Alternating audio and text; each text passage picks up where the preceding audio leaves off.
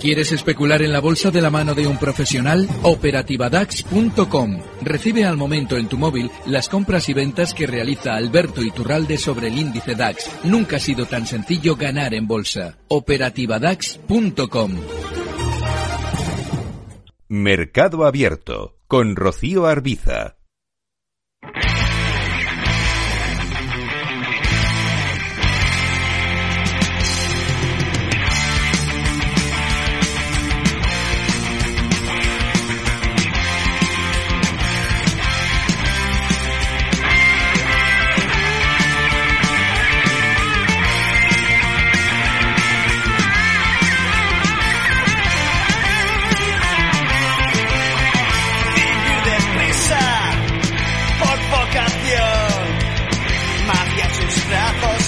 Arranca el consultorio de Bolsa de Mercado Abierto en Capital Radio, tarde de lunes, así que vamos a saludar ya a Alberto Iturralde, analista independiente. Hola Alberto, ¿qué tal? Muy buenas tardes, bienvenido.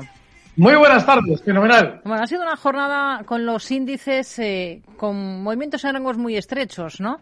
Eh, de nuevo arrancamos una jornada, una, una semana que va a estar muy pendiente desde el punto de vista fundamental de esa reunión, de esa cita que tenemos el jueves con el Banco Central Europeo. Por técnico, algo nuevo interesante que comentar de la sesión de esta sesión de lunes, Alberto. Sí, pero desgraciadamente no en España. Y primero eh, vamos a volver a España para eh, decir lo mismo, por desgracia, que hemos dicho las últimas semanas. El movimiento del IBEX en ese tan estrecho rango lateral, 9.000 puntos por arriba, 8.800, ligeramente por debajo, 8.790 no da margen de actuación ni con el futuro del IBEX ni prácticamente con los grandes del IBEX. Y ya lo ven, por desgracia, y además en el gráfico que figura en pantalla se ve que por ahora no hay ningún indicio de que eso vaya a cambiar. Y es triste porque los otros dos mercados que yo he venido citando durante estas semanas para darles a ustedes un poquito de chicha, que son tanto el DAX como el americano, van a funcionar diferente. El caso del DAX tampoco es que vaya a tener una gran subida, pero después del movimiento lateral que yo anticipaba hace dos semanas y que se ha producido, ahora está dando síntomas de querer tener un pequeño tironcito, muy pequeño. Seguramente desde la zona, hoy cerraba en 15.599, hasta zonas de 15.685. Si buscamos una zona de eh, resistencia clara que está de algún modo confundida entre los gráficos, apenas se ve, pero es muy importante, eh, la zona 15.700, un poquito por debajo, ese nivel quedado en 15.685. Es muy probable que estos días el DAX quiera realizar un movimiento ligeramente alcista de esos 100 puntos para frenar, volver a frenar temporalmente en ese punto que es resistencia. Hmm. Eso implica que el DAX tiene más fuerza que nuestro IBEX, pero menos fuerza que el tercer mercado del que he venido hablando estas semanas, cuando a ustedes yo les quería explicar algo que hay alcista bueno, pues algo que hay alcista ahora mismo es el mercado americano. Pues ya lo ven. Efectivamente, ha continuado marcando nuevos máximos históricos, lo hace con muy baja volatilidad. Y cuando yo estas semanas hacía referencia a las declaraciones de Robert Kiyosaki adelantando una debacle en el mercado global durante el mes de octubre, explicaba por qué en los, en los precios, porque en los precios se ve muchas veces indicios de lo que es, pero muchas veces se ve sobre todo de lo que no es se estaba viendo que no era probable esa debacle de manera inminente, que pueda producirse, no sé si en lo que de octubre nos quedan de sesiones, pues, pues cuatro o cinco días, pero que pueda producirse en noviembre, no lo sé, habrá que ver si esa volatilidad aumenta.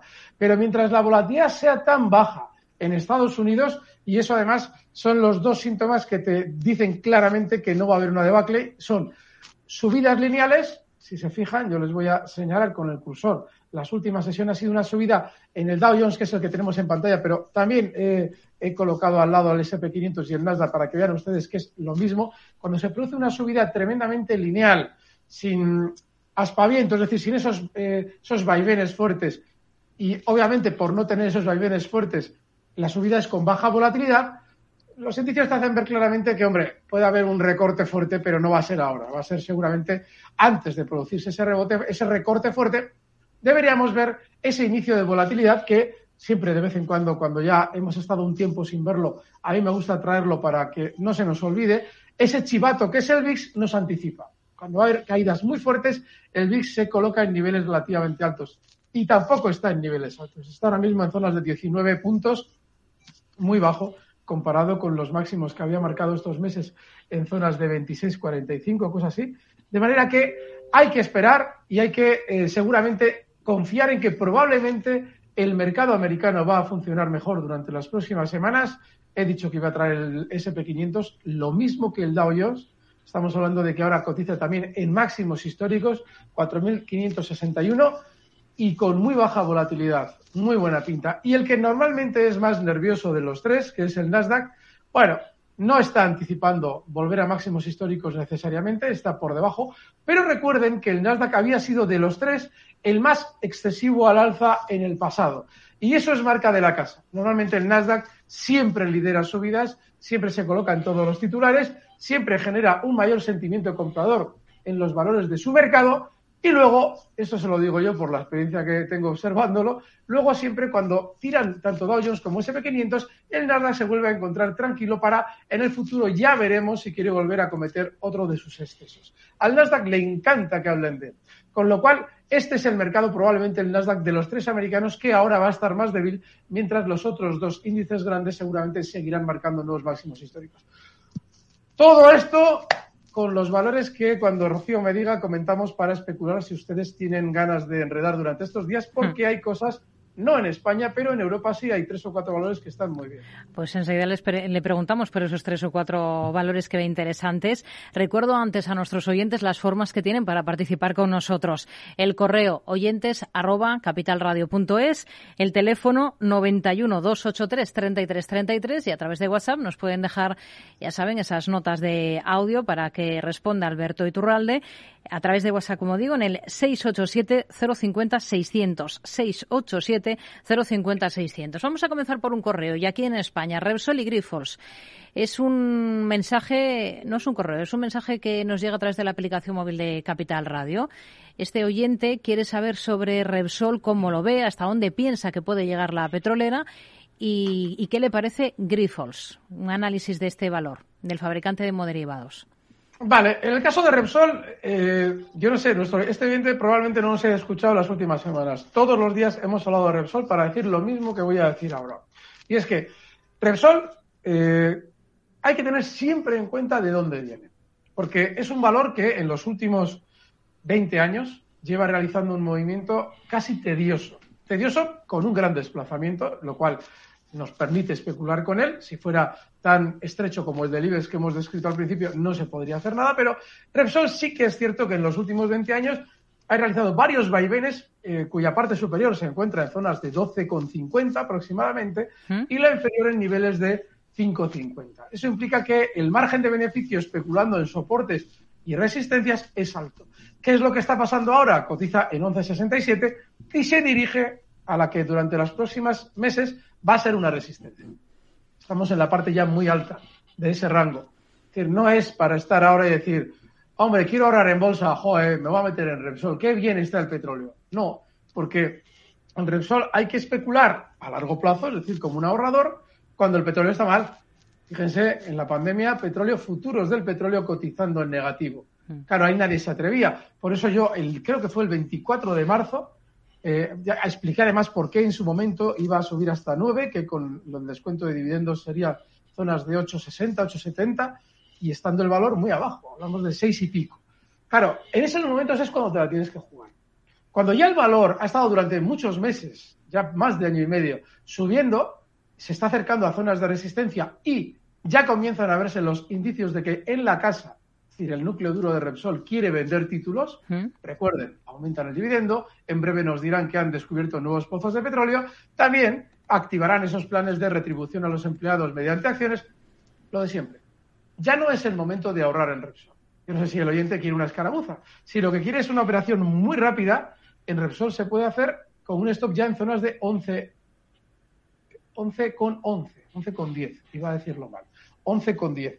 Hace dos semanas planteáramos una estrategia en Repsol. Si recortaba hasta, recortó hasta, se pudo comprar y ya se ha obtenido el beneficio. Vamos, pero ya no es un valor que debamos estar pendientes porque tenemos esa especie de seguro de vida que es una tendencia alcista. Hmm. No viene ya de un sentimiento negativo, porque ya está en una especie de sentimiento positivo en el que el petróleo, por sus subidas, hace a todo el mundo fijarse en valores como Repsol cuando hace año y medio nadie lo quería en zonas de 5.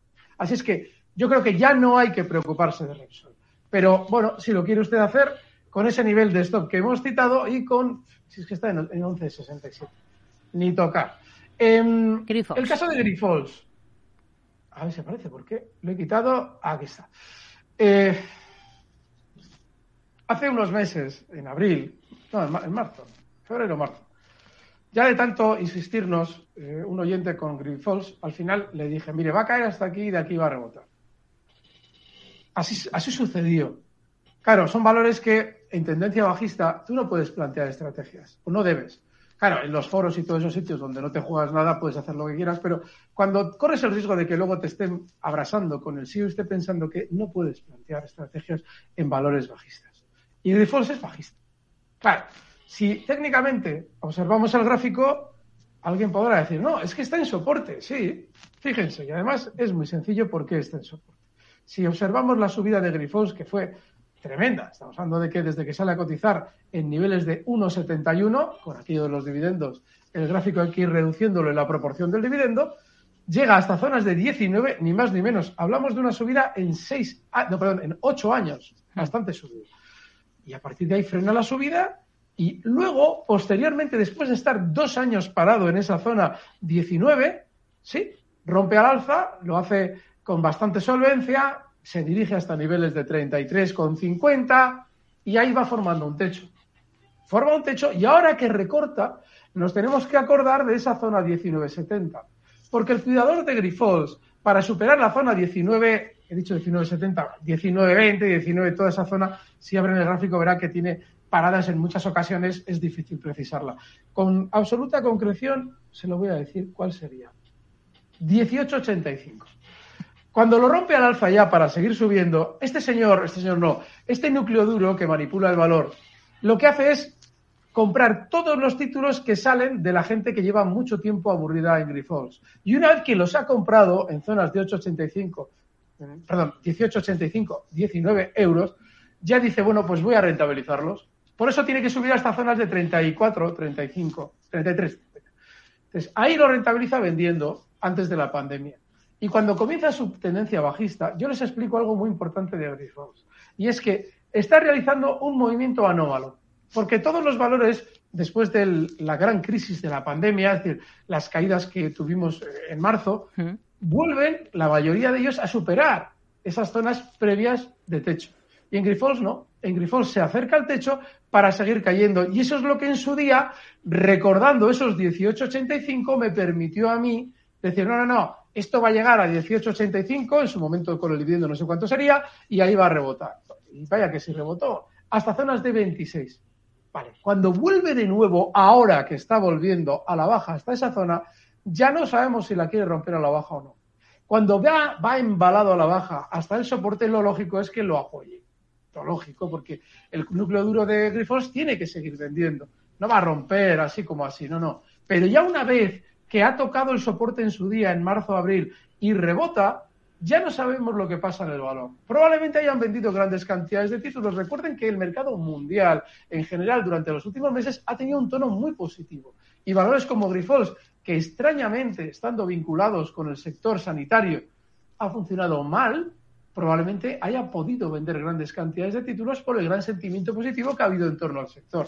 Con lo cual, ahora ya no es para decir, uy, aquí probablemente lo paran, yo me monto y esto va de maravilla. Puede ser o puede no ser. Así es que yo no le puedo a usted sugerir que haga una operación compradora en Grifols. Sé que un valor tan residual como Grifols no, no, merece un comentario, aparentemente un comentario tan extenso. Sin embargo, técnicamente da tantas pautas que vamos a encontrar en otros gráficos que es interesante que nos entretengamos con él y que ustedes, si luego tienen un rato, vayan al canal de Capital Radio para ver todos estos gráficos. Vamos en busca de, nuevos gráficos. Vamos a escuchar este mensaje que nos ha dejado uno de nuestros oyentes para ver qué nombres nos pone sobre la mesa, Alberto. Hola, buenas tardes. Javier de Madrid. Eh, mi consulta para Don Iturralde era sobre dos posiciones que tengo compradas. Eh, la primera es Farmamar en 71 euros y la segunda es Gilead, Gilead eh, del, del mercado americano. Esa la tengo comprada en 67. a ver cómo las ve y que si tendría alguna estrategia para ellas. Farmamar el primero. Sí, vamos a ir con Farmamar, voy mientras abriendo Gillette. Sí. Em, Farmamar, pues es eh, el valor estafa de la bolsa española históricamente. ¿Por qué yo siempre lo califico así? Bueno, pues porque eh, toda la vida ha hecho los grandes negocios sabiendo eh, aprovecharse de las mm, desgracias del mundo. El mundo tiene cáncer y Farmamar nos va a dar un medicamento contra el cáncer. Probablemente el medicamento Yondelis de Farmamar sirviera contra el cáncer o tuviera una utilidad, pero eso lo aprovechó el núcleo duro de Farmamar en su día, en el año 2000, para hacer subir la cotización desde niveles de 9 euros hasta lo que serían ahora 250, tras el contrasplit que realizó, o split, yo como siempre me lío, eh, que realizó justo antes de entrar al IBEX, que tiene mucho que ver con el último engaño, que ha sido aprovecharse de la desgracia del coronavirus. Es decir, una vez que colocó los títulos con la historia del John Dennis, en 250 el valor se desploma, deja a todo el mundo enganchado y cae hasta niveles de 13 euros. Ahí está penando durante muchos años. Eh, el núcleo duro de Farmamar recoge todos los títulos y de repente surge una gran noticia para ellos. Y es que hay un virus en el mundo que está matando a mucha gente. Eso implica que para nosotros puede ser una bicoca. ¿Que vamos a inventar un medicamento? Hombre, no, ahora no nos vamos a poner a inventar un medicamento, esto no se lo va a creer nadie. Pero vamos a hacer creer a todo el mundo que nuestro medicamento John Delis, el que íbamos a utilizar también para temas de cáncer, va a servir para curar el virus. Y es lo que hacen. Eh, una vez que han tenido la oportunidad ya de armarse bien de títulos, pegan un subidón enorme de 12 euros hasta 140 y ahí se produce todo el, todo el artificio que es, entro en el IBEX, em, hago una especie de contraspeed, speed, no sé lo que hicieron, para que lo que antes eran 12 ahora sean 140, aparezco en todos los medios. Claro, como tenemos todos el problema del coronavirus afectando, hombre, pues si una empresa española nos va a curar, pues venga en todos los medios, toda la historia, ahí no hay nada, pero en todos los medios, tal, tal, tal, ¿para qué? Para vender los títulos y volver a dejar enganchados. Claro, yo cuando esto lo contaba en Twitter, en el momento, cuando estaba sucediendo, oh, pero ¿qué dice? ¿Qué tal? Bueno, ya sabes, todas esas cosas, los artículos en Science que publicaron toda la película esta.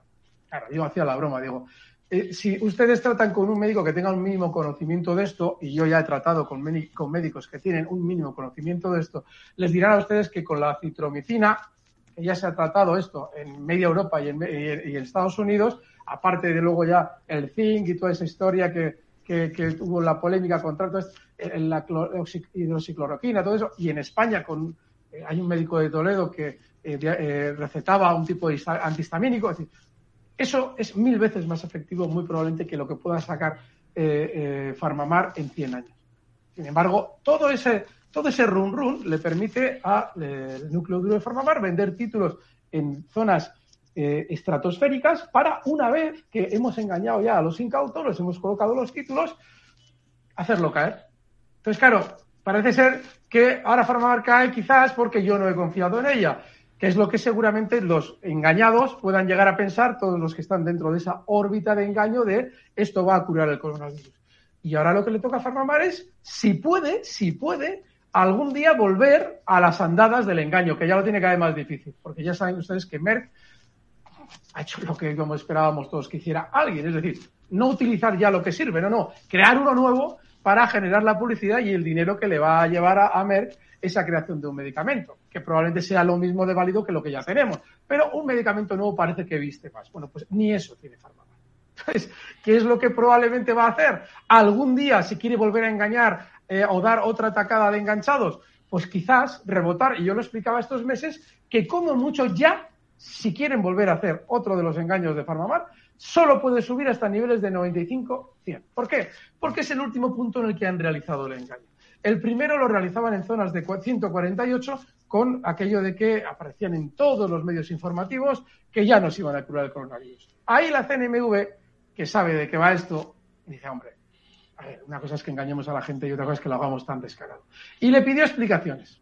Y ahí ya la cosa empezó ya a matizarse, tal cual. El valor, obviamente, una vez que hemos enganchado a todo el mundo, recorta, pero en el recorte que realiza, ese primer recorte tal después del exceso, desde 148 hasta niveles de 106, vuelve a realizar un rebote hasta niveles de 125, en el que de repente la empresa del mundo de la farmacia que mejores resultados tiene, eh, bueno, ya sabes, todo este rollo que si a mí me dejan unas cuentas lo hago yo también, es decir, eh, eh, alterar todos los ratios para que parezca una maravilla lo que en realidad es una auténtica barbaridad y a partir de ahí unos grandes resultados de Farmamar. Colocan más títulos en 125 y se desploma desde 125 hasta 68.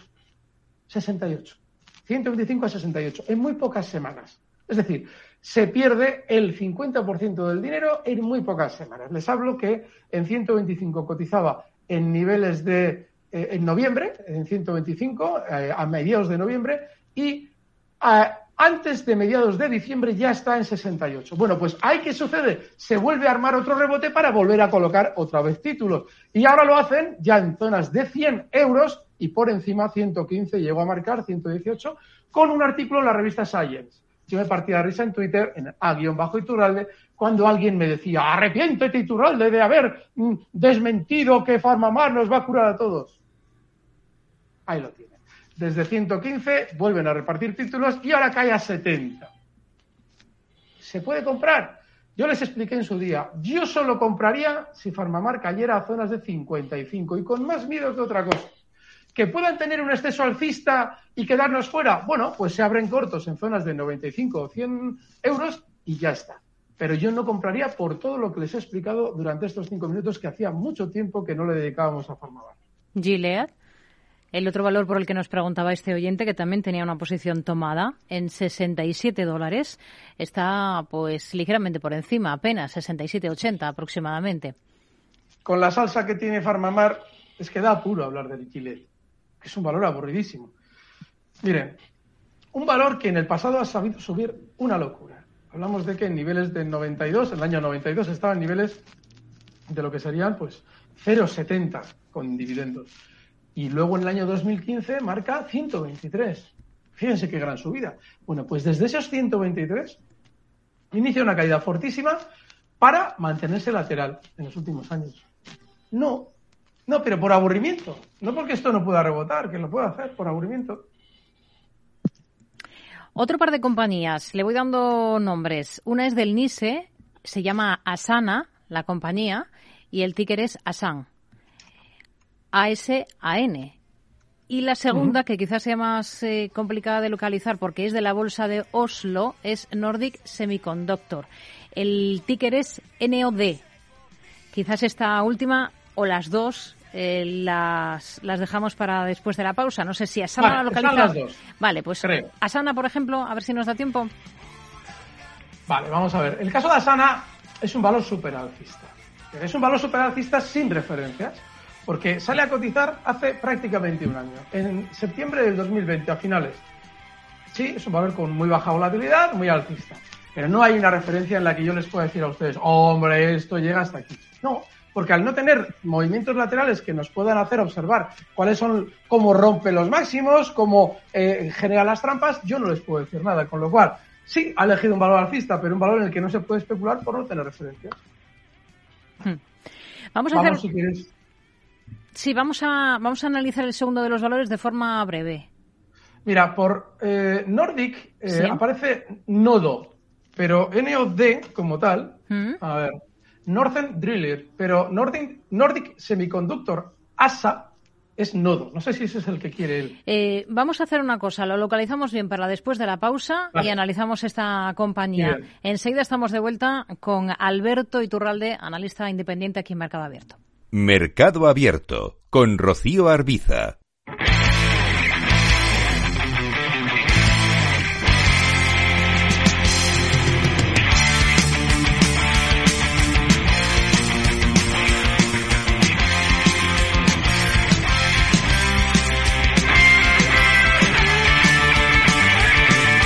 Retomamos la segunda parte del consultorio de Bolsa de Mercado Abierto en Capital Radio. Estamos esta tarde de lunes hablando con Alberto Iturralde, analista independiente. No sé si le ha dado tiempo a, localizar esa compañía que teníamos a la firma eh, de la Bolsa de Oslo, Nordic Semiconductor. Alberto. Un horror. Sí, me ha dado tiempo.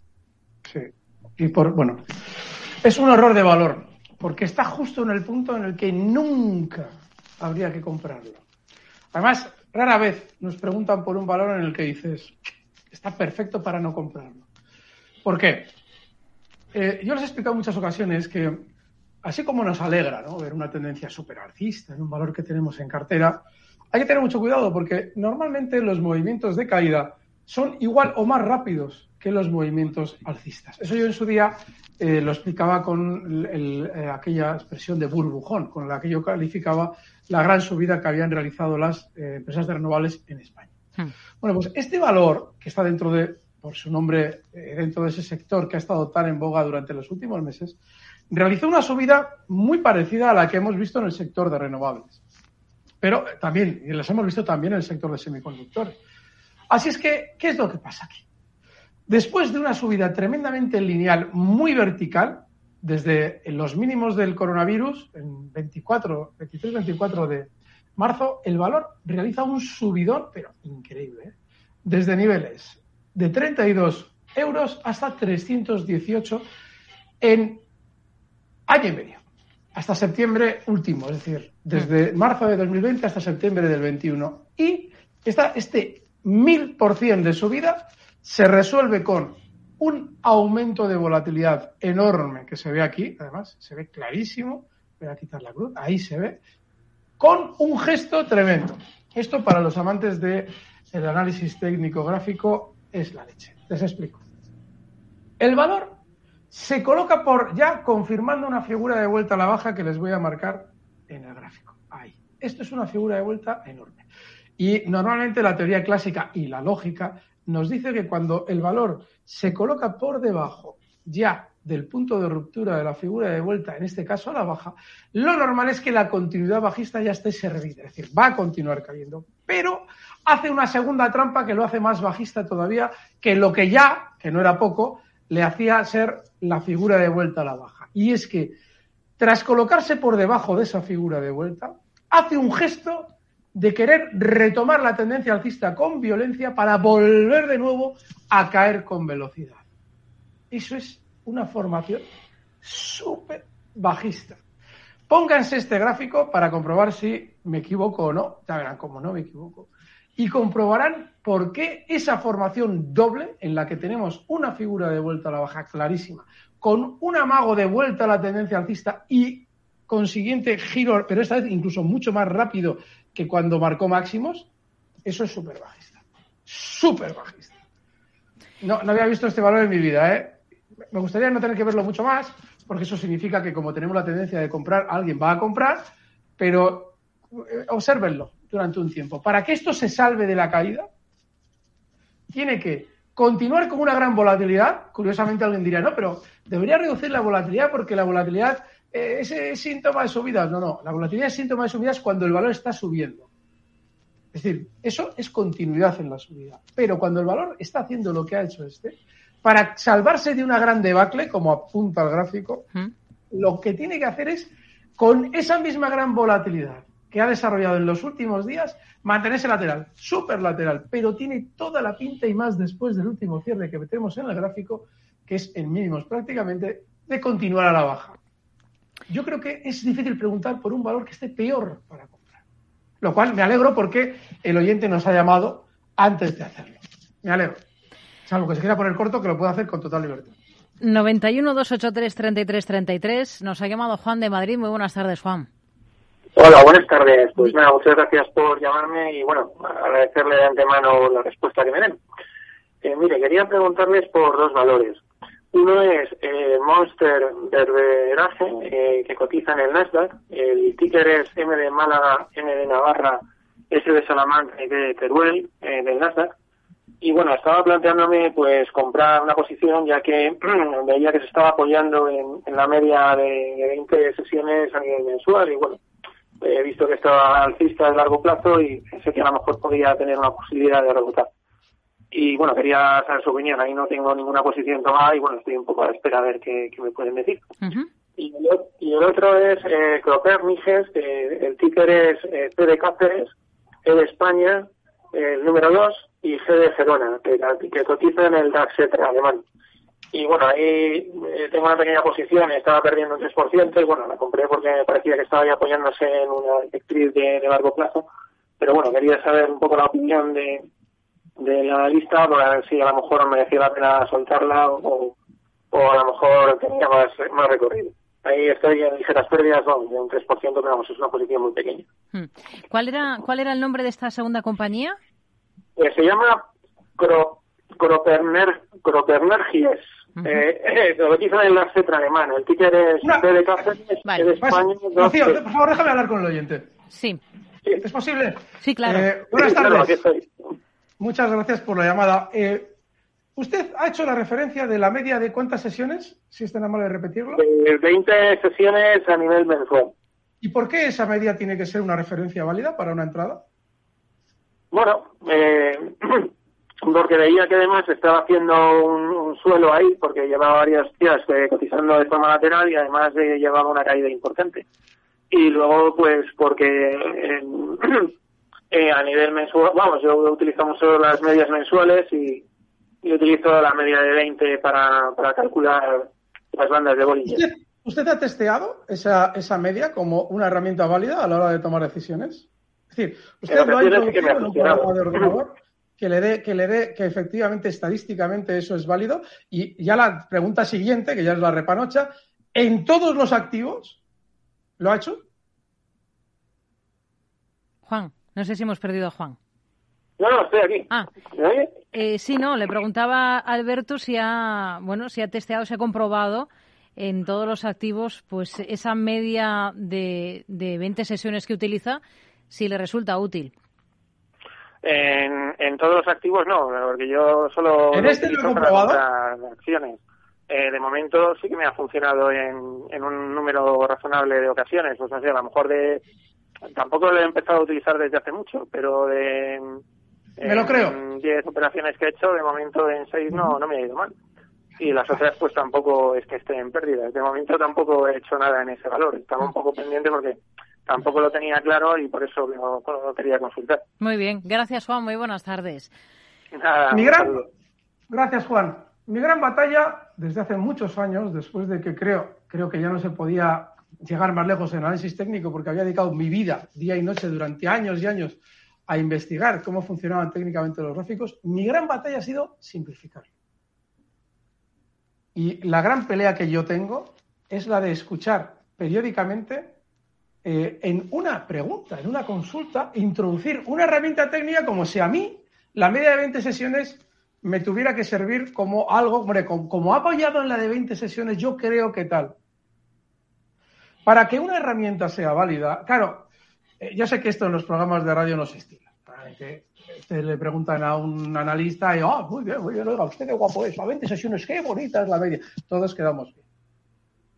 Para utilizar una herramienta como, eh, no sé, eh, a la hora de dar una orden de compra, un stop, lo que quieran, tiene que estar tan bien testeada que si alguien testea bien cualquier herramienta y sobre todo si es tan genérica como una media móvil, la va a descartar. Yo sé perfectamente cuándo se ha testeado una herramienta si ustedes me dicen cuál es. Porque sé que en momentos puntuales, en determinados gráficos, una media móvil de, de 20 o de la que sea va a ser útil. Pero los gráficos continuamente están cambiando su volatilidad porque los especuladores están continuamente buscando sacar dinero de los gráficos y el negocio no está para que ustedes y yo ganemos, aunque yo intento ganar. Está para que el dinero se lo lleve el núcleo duro, el de ustedes. Luego, cualquier herramienta estandarizada, tal medida, tal no sé qué, eso tiene que estar muy bien testeado para que cuando le preguntamos a cualquier profesional, él pueda hacer una opinión sobre la base de la premisa mayor de que esa herramienta igual sirve para algo. No, sirve para nada. Sirve para tus 10 últimas operaciones, efectivamente. Pero vamos, como intentes mirar 100, verás que no servía para nada. Es decir, háganme caso. O sea, yo entiendo que habrá personas que hablan en público de bolsa y que hablan de las medias de tal, la media de no sé qué. Testéenlo. Hagan lo que yo he hecho toda mi vida, que es cuando alguien me dice que algo es de una manera, donde hay dinero, hay que desconfiar siempre.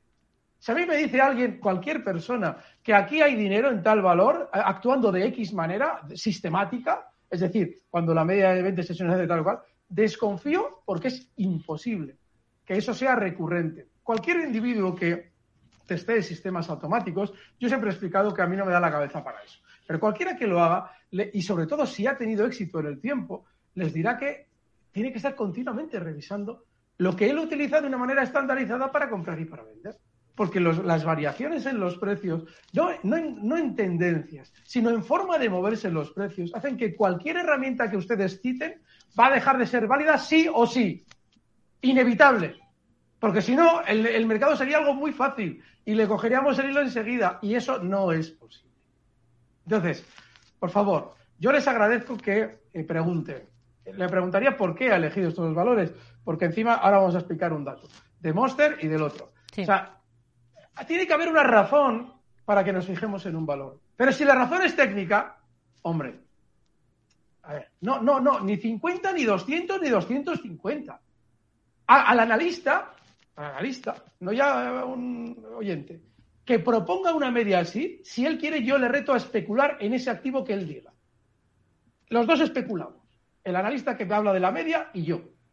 A ver quién de los dos sabe más del activo que sea que diga el analista que sirve la media de 250 sesiones. Para que vean ustedes que eso no es válido. Y es más, le sugiero a quien la proponga como una medida válida que especule con esa medida válida de las 250 sesiones. Y ya a ver quién de los dos supera al otro. Porque para poder obtener un beneficio de una manera recurrente, necesitamos estar continuamente variando los métodos de especulación, hombre, con criterio. Ejemplo, yo cuando he explicado las figuras de vuelta, tiene un sentido una figura de vuelta, pero yo ahí no estoy utilizando una herramienta estándar. Estoy utilizando un movimiento del precio que, como explicábamos el lunes pasado, quien manipula un valor no tiene más remedio que realizar ese movimiento porque necesita tiempo para repartir títulos y va formando una figura de vuelta a la baja. Y al revés, cuando está comprando títulos para realizar la baja. No lo hace a propósito, no quiere, ah, voy a dibujar aquí una figura de vuelta que seguro que les engaño. No, no, no coño, voy a intentar comprar, necesito comprar títulos porque quiero subir. Vengo cayendo X tiempo, y como vengo cayendo durante mucho tiempo, ahora quiero subir, tengo que comprar. Y en ese periodo de tiempo en el que está comprando va sin querer dibujando una figura de vuelta. Eso no es una herramienta estándar. Eso es una forma de interpretar el precio. Sin embargo, una media móvil es una referencia al precio. No es el precio, sino la referencia al precio. ¿Y qué nos puede llevar eso? A creer que un valor como Monster Worldwide es, Monster Beverage, el que ha dicho este oyente. Es, de MNST me ha salido. M de Madrid, N de Navarra. MN. N de Navarra, S de Soria y T de Tarragona. Sí. Y a mí me aparece pues- Monster Beverage. Pues a mí me sale Monster Worldwide. A 84,65 dólares. Es, la misma, es la misma. Hay algún problema con el nombre, pero es la misma. ¿Y esto? ¿Dónde tiene un giro al alza? Es decir, lo que tiene, y eso sí que puede frenar las caídas, es un soporte a la vuelta de la esquina. Estamos hablando de que cotiza en esos 84,63 y el soporte está en 83,09, 0,10. Bueno, en el pasado ha sido un soporte. Bueno, no hay nada en el precio que nos deba hacer pensar que en ese soporte va a realizar una vuelta al alza.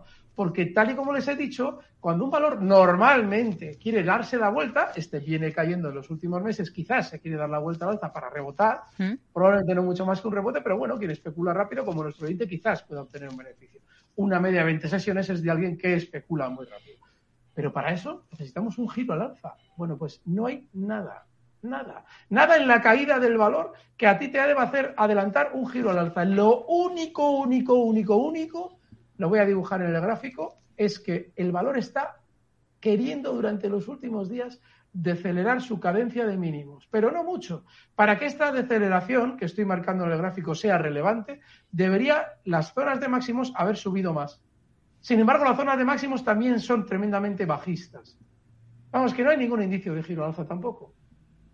Es muy importante cuando les hablo de elegir valores. Claro, es que a Juan no, realmente igual le queda mal cuerpo por el tono del que estoy contestando, ya me puede perdonar. No, no. A mí me encanta que ustedes hagan lo que ha hecho Juan, que me digan, no, no, no, es que mañana hay luna llena y yo voy a comprar tal valor porque en luna llena sube. Me encanta que hagan esa llamada, porque alguien dirá, qué ridículo. Oigan, hubo alguien que en su día postulaba ese método para especular en bolsa. ¿eh? Si no se lo pregunten a Cava, que Cava un día hacía bromas con eso, con razón. Entonces, eh, está muy bien que ustedes nos planteen su método o, herramientas de su método para que yo, si veo que esa herramienta no es válida o lo creo así, les pueda de algún modo orientar o a quien les está escuchando y quiera aprender, decir, coño, si utilizo una media voy a intentar ver si esto está ajustado o no está ajustado a la realidad. Es que lo escucho muchísimo lo de las medidas móviles. Entonces, claro, si miramos el precio, no hay amago de giro alfa todavía. Hmm. Tendría que realizar, pues eso, eh, unos máximos más altos de los que está, con lo cual todavía nada. Pero el soporte, claro, si lo quieres hacer, está en 83 y gracias por tener la valentía de llamar y proponer tu herramienta de trabajo, aunque yo no coincida contigo. La otra compañía, Crop Energies. Crop Energies, sí, la... A ver, este es un poco como esos valores que a veces nos preguntan y dices, bueno, ¿y qué le digo? ¿Por qué? Porque en los últimos años, que ha sido tremendamente lateral, ha realizado unos máximos en la zona que luego ha servido de soporte. Esos máximos que están más o menos en la zona 11, eh, 12 euros, bueno, en su momento ya se superaron y ahora se ha apoyado en ello. Pues es una, es una situación relativamente parecida a la del otro valor. No hay nada que te deba hacer comprar, pero tienes el soporte cerca. Que en este valor que es muy volátil, los 9.90, que es donde tiene soporte, pues te pueden servir, está en 11,4. Es que no hay que estar. Otro valor que no hay que estar. Hmm. Lo siento. Esos tres o cuatro valores europeos que están bien, Alberto, porque veo que se nos va yendo el tiempo y no, no hemos dado los nombres. A veces cuando traigo operaciones, eh, luego me repito. Y es que en ocasiones, nada más eh, decir por qué un valor es alcista y se puede comprar, pues se empieza a mantener lateral, nos aburre. Bueno, eso es inevitable. Y yo lo siento porque quiero que lo que compremos al día siguiente ya les dé beneficio. Uno de ellos es Arkema. Arkema hace ya unas semanas hablé muy bien de él porque superaba zona de máximos y decía, bueno, bueno, bueno, además la ha roto, digo, como hay que romperlo, es decir, enredando, eh, generando confusión en la zona de máximos. Voy a precisar por qué esos 110 euros en los que en su momento hacía unos máximos intensos, justo antes del coronavirus, bueno, justo antes, bastante antes del coronavirus, pero bueno, que eran los máximos previos al coronavirus y ahora ha vuelto de nuevo en los últimos meses a estrellarse contra ellos. Pero una vez que lo ha llegado a superar, que nos dio la aquella orden que yo decía, esto se puede comprar porque aquí está generando confusión, se ha mantenido lateral y ahora quiere de nuevo volver a, bueno, ya hoy ha marcado máximos históricos con un cierre del precio en máximos históricos, incluso en la barra de hoy, es decir, cierra en la parte de la sesión de hoy en máximo. Ese gesto es muy alcista y es que probablemente ha conseguido aburrir a todas las personas que veían en su momento esa ruptura al alza y dijo, bueno, ahora que ya estáis todos fuera, ahora subo con tranquilidad. Así es que Arquema con el stop en 110, cotiza en 117, pero es para estar mucho más arriba. Hablaríamos de yo en principio creo que de aquí a unos meses zonas de 130 o incluso algo más. Así es que este se puede estar. Mm, no sé si me da tiempo alguno más. Sí, sí, sí. sí, sí. También en el pasado ha habido otro valor que ha hecho algo muy similar y que yo también he traído aquí y que ha tenido su susto con la crisis de Evergrande. Ah, Evergrande, ¿recuerdan Evergrande? Todos muertos, Evergrande, la gran inmobiliaria china, impagos, ¡uh! Esto nos va a matar a todos. ¿Mm? ¿Se acuerdan? ¿Eh? Bien, pues con esa crisis teórica, que no fue más que una milonga que venía del otro lado de, Oriente, pues nos encontramos con que muchos valores habían tenido caídas muy fuertes, muy, muy fuertes. Bueno, pues ahora que han hecho muchos de ellos, pues una vez que se ha generado el pánico de Evergrande en este momento, han continuado al alza cuando todo el mundo ya les vendió los títulos, en el caso de Prismian, que es el valor que quería traer, no lo he dicho, en el mercado italiano, PRY, marca unos mínimos cayendo desde 33, donde en su momento explicábamos que había que cerrar, ha caído hasta zonas de 29 y ha vuelto a rebotar hasta 32,56. Lo más lógico es que un valor que en el largo plazo tiene una gran tendencia alcista, eso implique que continúe con esa tendencia alcista, máxime si en el recorte de Evergrande, el recorte global de Evergrande, este valor justo ha caído hasta donde debía, que es donde frenó subidas en el pasado. 29 euros fueron los máximos del año 2017 y justo, qué casualidad, la caída de Evergrande ha frenado justo en 29 euros. Vamos, que sigue con su tendencia alcista y se puede tener en cartera. Hmm. Un tercero, venga, ya que estamos animados. A ver, vamos a ver por qué los tengo aquí todos. Aquí, Moncler. Otro de los valores que también ha tenido la crisis de Evergrande, también hablamos del mercado italiano. Campari, que es de lo que he hablado estas semanas, también se puede tener. vamos a decir ya el cuarto porque eh, hemos reiterado mucho lo de Campari. Pero Moncler, lo mismo, lo mismo, lo mismito. Tiene en su momento una tendencia relativamente primero lateral, luego alcista, y a la hora de recortar lo hace hasta una zona de soporte. Fíjense, esta zona de resistencia en el pasado, ahora a la hora de Moncler caer, se convierte en una zona de apoyo, es decir, un soporte. Pues el valor lo mismo. Evergrande, oh, la inmobiliaria china, oh, los impagos, puede arrastrar a toda la banca. Usted no lo sabe, pero va a dejar de ganar dinero en su empresa y a trabajar gratis por la crisis de Evergrande. todo eso que de repente, que hace dos días no existía en nuestra vida y de repente parece que nos va a mover todos los, todos los cimientos. Bueno, pues esto lo aprovecharon también en Montclair para comprar títulos y ahora lógicamente lo tienen que rentabilizar. ¿Cómo? Subiendo. Y es lo que seguramente va a continuar haciendo durante las próximas semanas. Hmm. En este valor, si quieren ustedes un stop, este es más cercano que el de Arkema eh, y el de eh, y, el de Prismia. En el caso de Montclair, el 8, eh, perdón, el 58,75. Cotiza en 61,10 y el siguiente objetivo alcista en 65. Montclair, mercado italiano. Vamos a, vamos a ver si nos da tiempo, yo creo que sí, a escuchar a este otro oyente. Buenas tardes, Iturralde. Eh, bueno, quería preguntar por el valor de Wallbox en, en Nueva York con ticket eh, WBX si no recuerdo mal, eh, la española, el, siguiente unicornio. Quería saber tu opinión para poder entrar. Hoy está subiendo un 6%. WBX, Wallbox. Pues no me parece. En el NISE. No, no. En el NISE, no en el Nasdaq. Sí, en el NISE. Ah, vale, vale, vale, vale. Estaba buscando yo más. Vale. Lo que pasa es que ah. lleva poquito tiempo cotizando. Sí, no, voy a intentar verlo, pero más que nada por curiosidad científica, porque esto, precisamente por la referencia que ahora Rocío, mira, no tenemos gráfico, aquí yo no te puedo decir. Sí te puedo decir una cosa. Técnicamente es muy claro que el soporte, es decir, si tú vas a meterte aquí, que yo creo que no deberías, pero bueno, ya es muy personal, el soporte tiene que estar justo en 10,20, es decir, ese sería tu stop. Que no tenemos gráfico y que recuerda que esto ha sido lo que tú has dicho, un unicornio, bueno, todas esas expresiones ridículas que hoy en día se ponen de moda para designar algo. Bueno, pues esta está en el centro. Entonces, ¿qué es lo que va a pasar en este valor? Lo van a llevar hasta el exceso más enorme que puedan. Mientras haya interés y sobre todo mientras haya sensación de bonanza en Estados Unidos, cógete la parte del principio del programa si puedes, porque ahí hemos explicado por qué Estados Unidos tiene mayor sensación de bonanza, ¿vale? Hmm. Y esto se va a girar a la baja cuando lo haga con la misma alegría que las renovables y que todo lo demás. Yo no te lo recomiendo por el riesgo que tiene, pero sí, está muy artista. Poco gráfico, pero muy artista. Netflix, para terminar, Alberto, si le parece, para un oyente que nos dice que tiene compradas acciones en 550 dólares.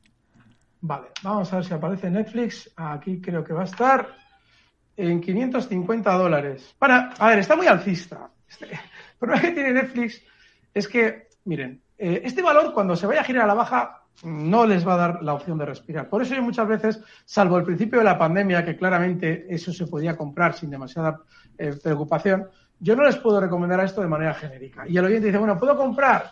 Sí, mira, el stock tiene que estar inexcusablemente y eso es lo único bueno del valor. No, no, ya tiene esa, esa, posición en 550, nos dice. Vale, pues 639 tu stop. 600, concretamente 639,50.